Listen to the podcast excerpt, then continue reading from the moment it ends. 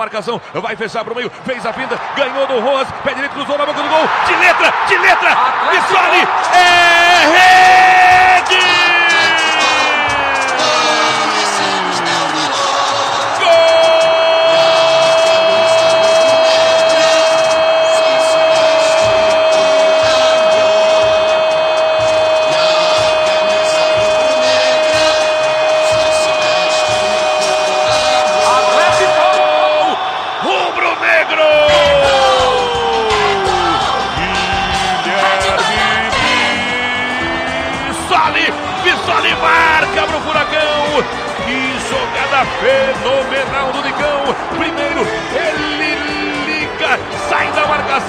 meteu força e com qualidade vai pro fundo e só serviu.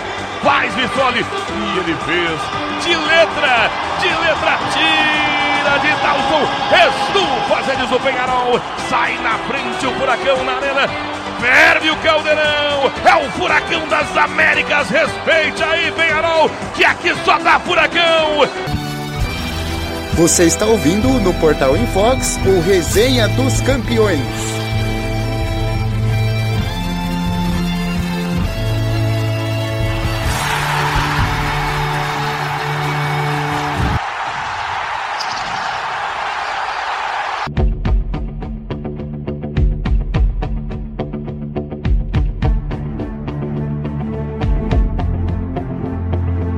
E aí galera, como é que vocês estão? Bom, hoje a gente vai falar sobre a fase de grupo da Libertadores. Do meu lado direito, Bruno Leal. Fala aí pessoal, beleza? Tudo tranquilo? Do meu lado esquerdo, Luan Gomes. Fala galera, tudo bom? Libertadores na área, é nós. E eu sou o Leonardo Machado com Resenha dos Campeões. Bom, vamos começar pelos jogos de terça-feira. O Atlético entrou em campo contra o Penharol pelo grupo C e venceu por 1 a 0. Foi um jogo onde o Atlético buscou o ataque, o jogo praticamente o jogo inteiro, e o Penharol, e o Penharol só se defendeu. Você também acompanhou a partida, né, Bruno? Sim, foi um ataque contra a defesa. É, o Penharol, infelizmente, não tem os jogadores né, dos, dos bons tempos de Penharol, por assim dizer. Tanto é que eu achei um pouco exagerado as críticas que foram feitas ao Diogo Furlan é, claro que o Penharol poderia ter atacado mais, poderia ter feito algo mais, mas não, não tinha o que fazer. Era o Atlético né, que já tinha feito uma boa campanha na, tempo, na temporada passada, que estava com um time melhor e que ia para cima naturalmente. Então é, foi a estratégia que o Furlan adotou e quase conseguiu, né? O Atlético dependeu das jogadas individuais para conseguir vencer a partida.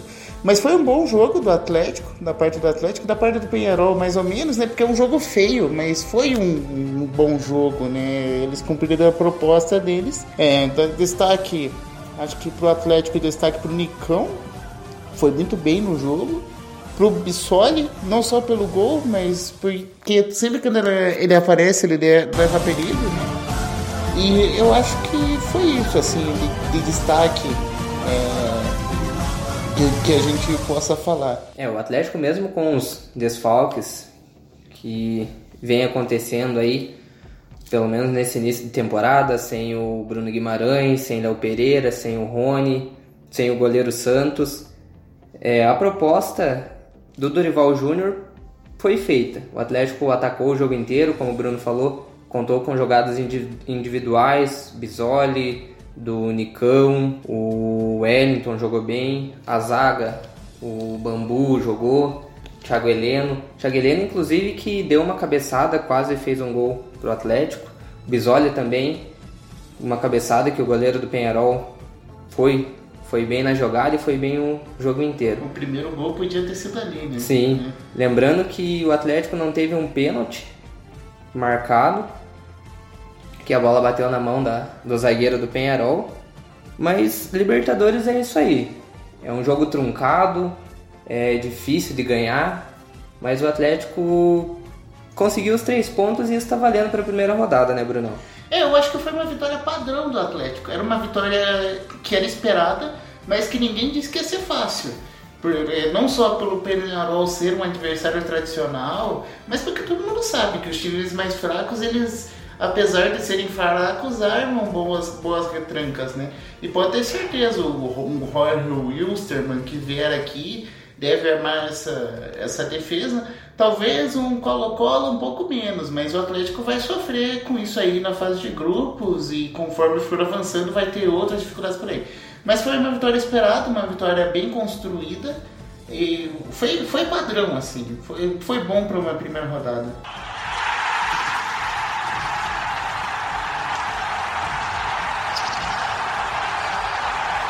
Bom, falando do Jorge Wistman e Colo-Colo, eles fizeram outro jogo do grupo. O Jorge Wistman bateu o Colo-Colo pelo placar de 2 a 0 e o Colo-Colo que vai enfrentar o Atlético na quarta, dia 11, às 19h15, lá em Santiago. O Wistman é o líder né, do grupo.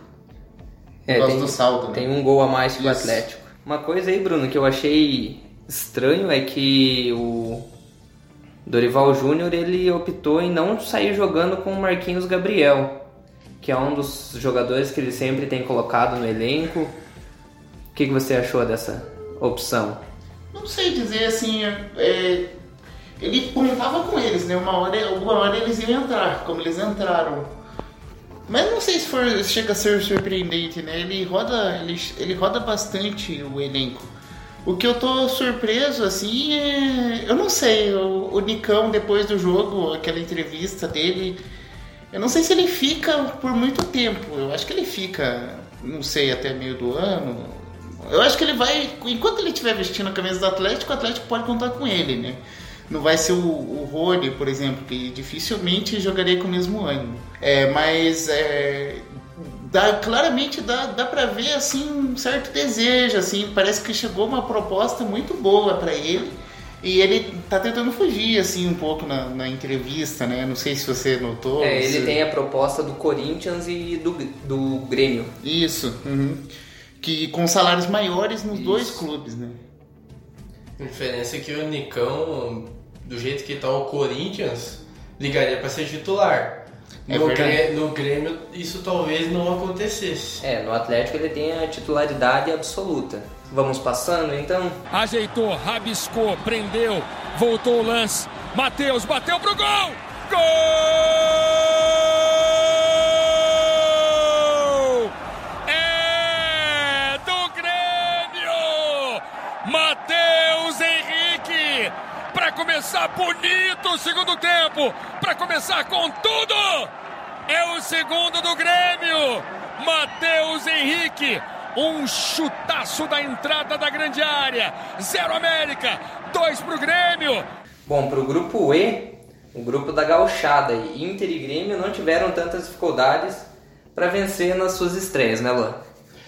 Bom, a dupla Grenal teve ótimas estreias, passando pelo lado do Grêmio, que tomou alguns sustos, o que era de se esperar, jogando fora de casa contra o, América, de Cali, que volta a Libertadores depois de 11 anos, mas o Grêmio conseguiu ser mais efetivo, mais eficiente. O primeiro gol, que foi do Vitor Ferraz, ainda no primeiro tempo, é questionável, por causa que ele poderia estar em posição de impedimento, e de fato estava, mas tem a questão da bola ter batido na barreira e se isso configura um, um toque do zagueiro para o jogador do time adversário que estava em posição de impedimento, que tiraria essa condição, mas enfim, 1x0 para o Grêmio. E no começo do segundo tempo, Matheus Henrique, que pelo amor de Deus está jogando o fino da bola, fez um golaço no começo do segundo tempo, mais precisamente aos 4, e garantiu a vitória do tricolor gaúcho. O tira frontal, Guerreiro na bola, bateu. Gol!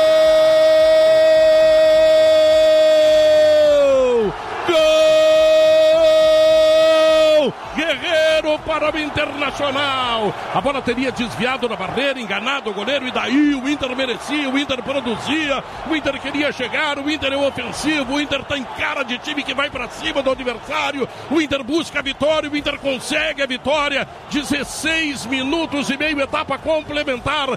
Paolo Guerreiro cobrando falta, tá fazendo gol, o goleiro tá num canto, a bola tá no outro, completamente batido. 1 a 0 para o Internacional. Falando do Internacional, o time foi como um rolo compressor para cima da Católica, atual campeã chilena.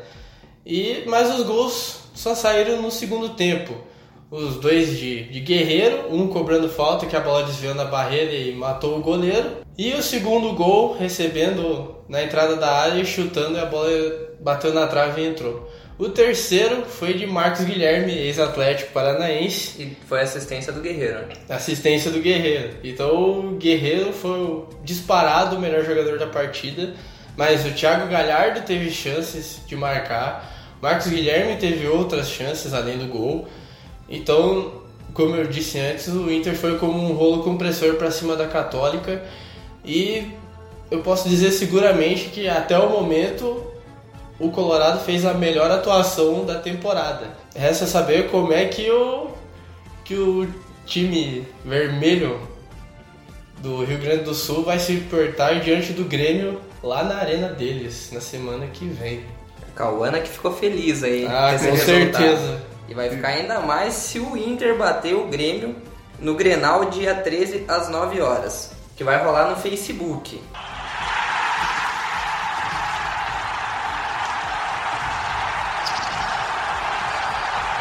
Também na terça, pelo grupo G, tivemos o Santos vencendo o Defensa e Justiça fora de casa. E aí, Luan? Bom, o Santos, ao contrário do, da dupla Grenal, entrou no jogo para jogar pelos contra-ataques, né? apostando na velocidade do Soteudo, na infiltração dentro da área do Carlos Sanches, mas foi o, o Defensa e Justiça, né? El Alcon, que, que saiu na frente ainda no primeiro tempo com um gol de cabeça de Juan Rodrigues após a cobrança de escanteio. Foi o primeiro gol na história do Defensa e Justiça na Libertadores, até porque está estreando na competição e foi muito importante. A torcida fez festa e tudo mais, mas isso só durou até o segundo tempo, quando duas joias da base do Santos, né? O Santos que é conhecido internacionalmente pela sua base, né? Jobson e Caio Jorge, que foi campeão sub-17 do mundo com a seleção brasileira, decidiram a partida e o Peixe estreia aliviado, por assim dizer. E o Gesualdo, não sei se pode dizer Tem um respiro. Pode ser, é, tem um Ali respiro, deu uma né? aliviada. Deu uma aliviada. Na Baixada Santista. Com certeza. Pode ser pra vencer, pra ganhar. Gol!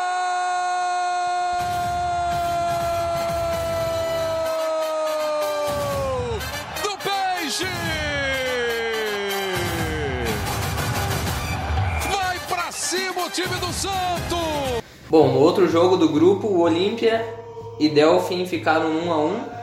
O clube equatoriano será o adversário do Santos na próxima terça-feira, dia 10, às 19h15.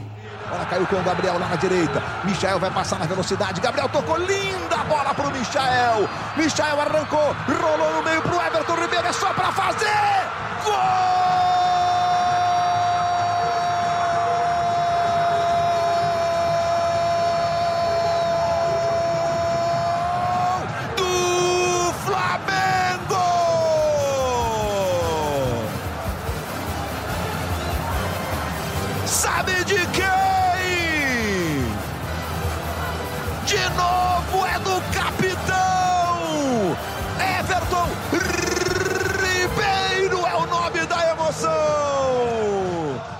na quarta-feira, pelo grupo A, o atual campeão Flamengo foi pressionado, mas conseguiu vencer o Barranquilha. E aí, Brunão?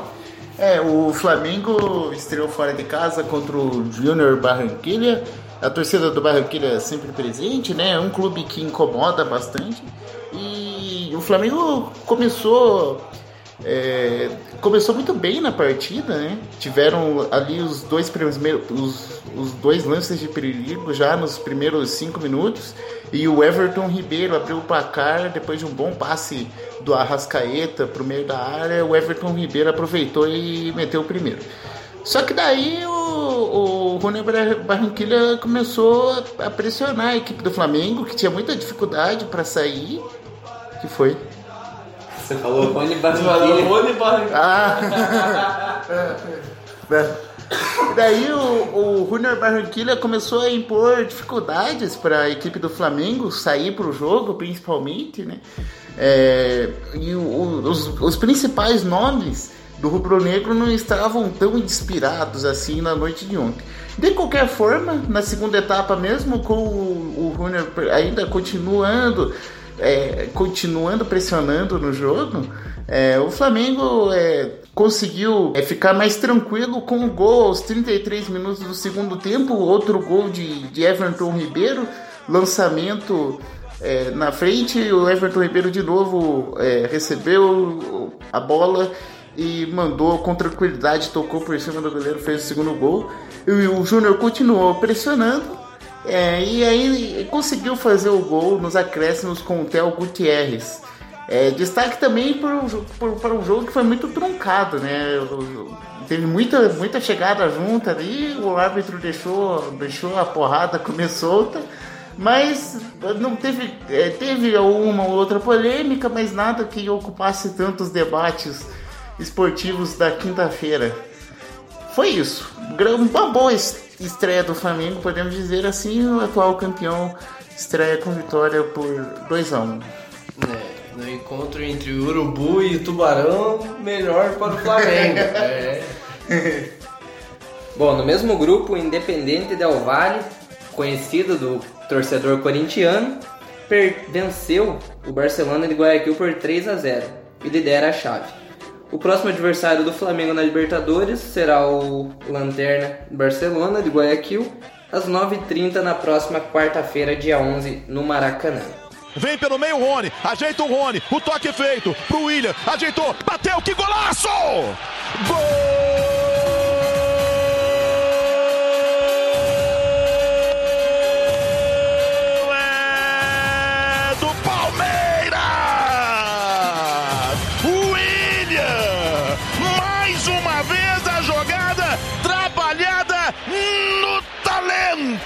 Bom, na quarta, a bola também rolou para Tigre da Argentina e Palmeiras, do grupo B.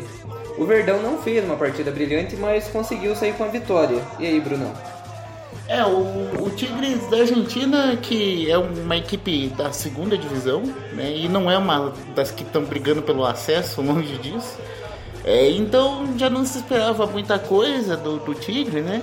É, e o Palmeiras entrou, entrou tentando pressionar, conseguiu um gol muito cedo, gol logo aos 13 minutos, é, mas o problema é que a, a, a equipe do, do Vanderlei Luxemburgo tinha muito a bola, mas pouco conseguia fazer com ela. Esse foi o detalhe que eu notei eu, no fim de semana. Eu também acompanhei o jogo do Campeonato Paulista, o clássico contra o Santos é, é um, uma coisa que vem se repetindo um pouco. Né? O Palmeiras tem muito a bola, não consegue fazer tanto com ela. O Rony já já está entrando como titular, já está participando da equipe. Ele que que participou da jogada do segundo gol é, do, do William na, na segunda etapa. É, o Palmeiras conseguiu vencer por 2 a 0 mas sofreu um pouco com, com as jogadas pelo lado assim do Tigre. Não que teve muitos sustos, né? A principal jogada foi uma, uma, uma bola que o Gabriel Menino acabou. Gabriel Menino, cara, que nome é esse? Mas tudo bem. É, ele é bizarro. Ele sofreu o drible, né? Perdeu a bola, sofreu o drible. E aí um chute e a bola passou perto da trave do, do goleiro mas nada muito assim que o Tigre tenha conseguido fazer. O problema é, foi a inoperância do Palmeiras e alguns espaços abertos que o Verdão deixou para a equipe argentina. Mas são coisas aí que o Luxemburgo, que a gente já imaginava que o Luxemburgo teria que corrigir, né? O Palmeiras está entrando numa nova fase em 2020. Vamos ver como é que a equipe do que o, o, o Palestrino reage é, nas próximas rodadas da Libertadores. Bom, no outro jogo da chave, o Guarani do Paraguai venceu o Bolívar por 2 a 0 e é o líder do grupo. O próximo adversário do Palmeiras na Libertadores é o Guarani, terça às 9h30. Arango levou, Arango bateu! Gol!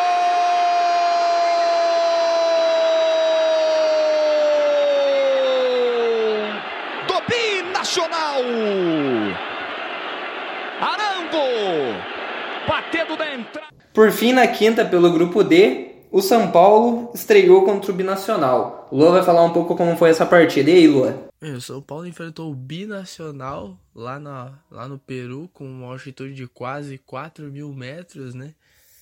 Já não basta enfrentar o Binacional, teve que enfrentar uma altitude dessa, mas enfim. O jogo se desenhou com o Binacional propondo o jogo na posse de bola, mas era o São Paulo que tinha as melhores chances. Pablo perdeu algumas boas chances, né? Até porque a bola varia de acordo com a altitude. Tanto que ele estava na cara do gol e isolava, a bola subia demais. O Anthony teve uma boa oportunidade também, Daniel Alves, né? Estreando na Libertadores com a camisa do São Paulo. Fernando Diniz cumprindo suspensão. Quem comandou o time foi o auxiliar técnico Márcio Araújo.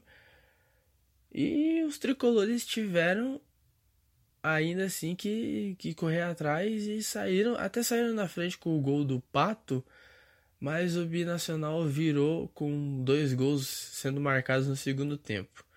São Paulo é o primeiro brasileiro né, que que estreia nessa edição da Libertadores e acaba saindo derrotado, muito por causa da altitude, mas ainda assim pagando muito o preço de perder muitas chances claras de gol.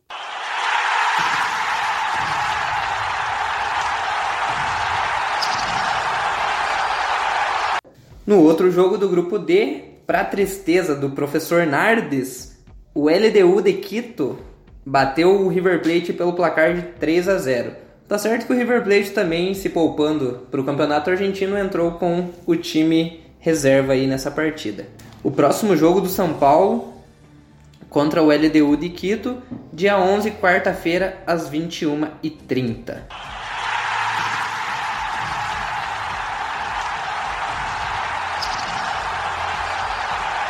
Bom, tem uma pergunta para vocês vocês acham que todos os times brasileiros vão passar da fase de grupos?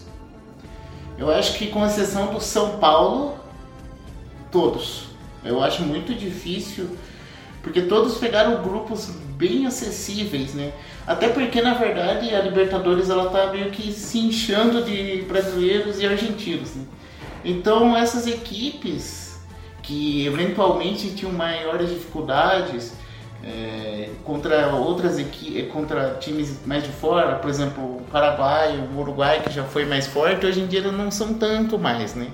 Então o Brasil acaba sendo bastante beneficiado. Pode ver que nas últimas edições aí às vezes passam todos os seis, chegou a passar oito para as oitavas de final em uma oportunidade. Então eu acho muito difícil, assim, com exceção do São Paulo, é, não, não vejo nenhum problema para as outras equipes. O Bruno só fala isso porque ele quer ter times mexicanos de volta na Libertadores. Mas enfim, é, eu acho que todos passam. Eu acho que todos passam. Né? Um ou outro vai ter dificuldade ali. Bom, a dupla Grenal, com certeza, um ali vai ter que passar em segundo, se os dois passarem. Infelizmente. Mas eu creio que o Atlético ainda tem um um tanto a melhorar, então pode ser que ainda passe em segundo. Vejo como primeiro hoje, mas pode ser que ainda passe em segundo se tropeçar em, em algum adversário aí. A mesma coisa eu vejo do São Paulo, vejo a mesma dificuldade que o Bruno vê. E eu ligo um pouco o alerta pro time do Palmeiras. Foi uma, foi uma boa vitória fora de casa? Foi, mas, se, mas vai ter o Bolívar fora de casa altitude é complicado. Então, pode ser que o Palmeiras ainda dê uma escorregada e passe em segundo, mas eu acho que todos os brasileiros passam para as oitavas de final.